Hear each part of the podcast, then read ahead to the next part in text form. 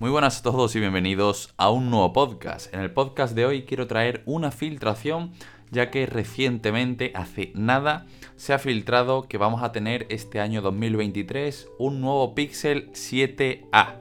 Sí, al parecer esta marca Google quiere seguir manteniendo su línea de diseño y de lanzamiento tanto de la línea 7 como del 7A, al igual que hizo el año pasado en el 2022 con el Pixel 6 y el Pixel 6A.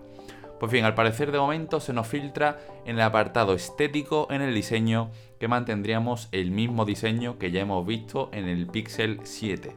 Por lo tanto, el frontal está bien aprovechado, agujerito en pantalla centrado y en la parte trasera nos encontraríamos una cámara que sobresale bastante.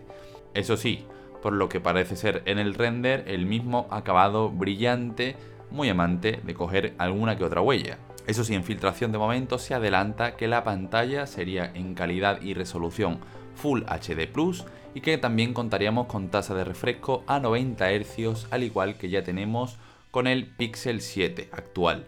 También se desvela un dato en el apartado de la batería y es referente a la carga inalámbrica. Y es que parece ser que en el 7A limitarían la carga inalámbrica a solo 5 vatios. También se adelanta que tendríamos lector de huellas alojado en la pantalla, al igual que estamos teniendo recientemente con sus modelos y que presumiblemente el lanzamiento fechado de presentación para este Pixel 7A sería el próximo mes de abril barra mayo de este 2023. Por lo tanto, estaremos hablando de un lanzamiento que se espera para más o menos mediados de año casi, previo al verano. Y por supuesto, esto sería para ir calentando para que prácticamente meses después presentase Google sus Pixel 8. Evidentemente se espera también que con el Pixel 8 ya haya un leve cambio en el diseño.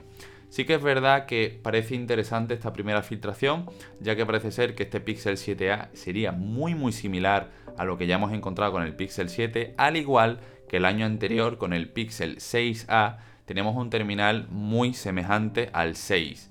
Eso sí, queda en incógnita. Si en este caso con este Pixel 7a van a intentar mantener la misma diagonal de pantalla que en el 7 o incluso, oye, no estaría mal que Google apostara por un terminal algo más compacto, como por ejemplo el 6A, que tenía una diagonal de pantalla de 6,1, y por lo menos intentar, eso sí, en carga rápida os podemos olvidar prácticamente, ya que el Pixel 7 no tiene una gran carga rápida, son 30 vatios por cable, por lo tanto, señores, este Pixel 7a o tiene la misma carga rápida o incluso capaces de quitarle algo. Esperemos que no, porque sí que es verdad que aquí adolece bastante.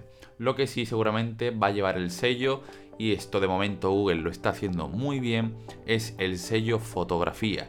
Seguramente este Pixel 7a dejará a muchísimos fans de la marca y también a muchísimos rivales con la boca abierta porque sí que es verdad que Google se ha puesto las pilas con el apartado fotográfico, por lo tanto este Pixel 7a esperemos y no puede ser de otra forma que sea un gran terminal bastante ajustado en precio, muy interesante y sobre todo que destaque por una gran fotografía, sobre todo con la cámara trasera.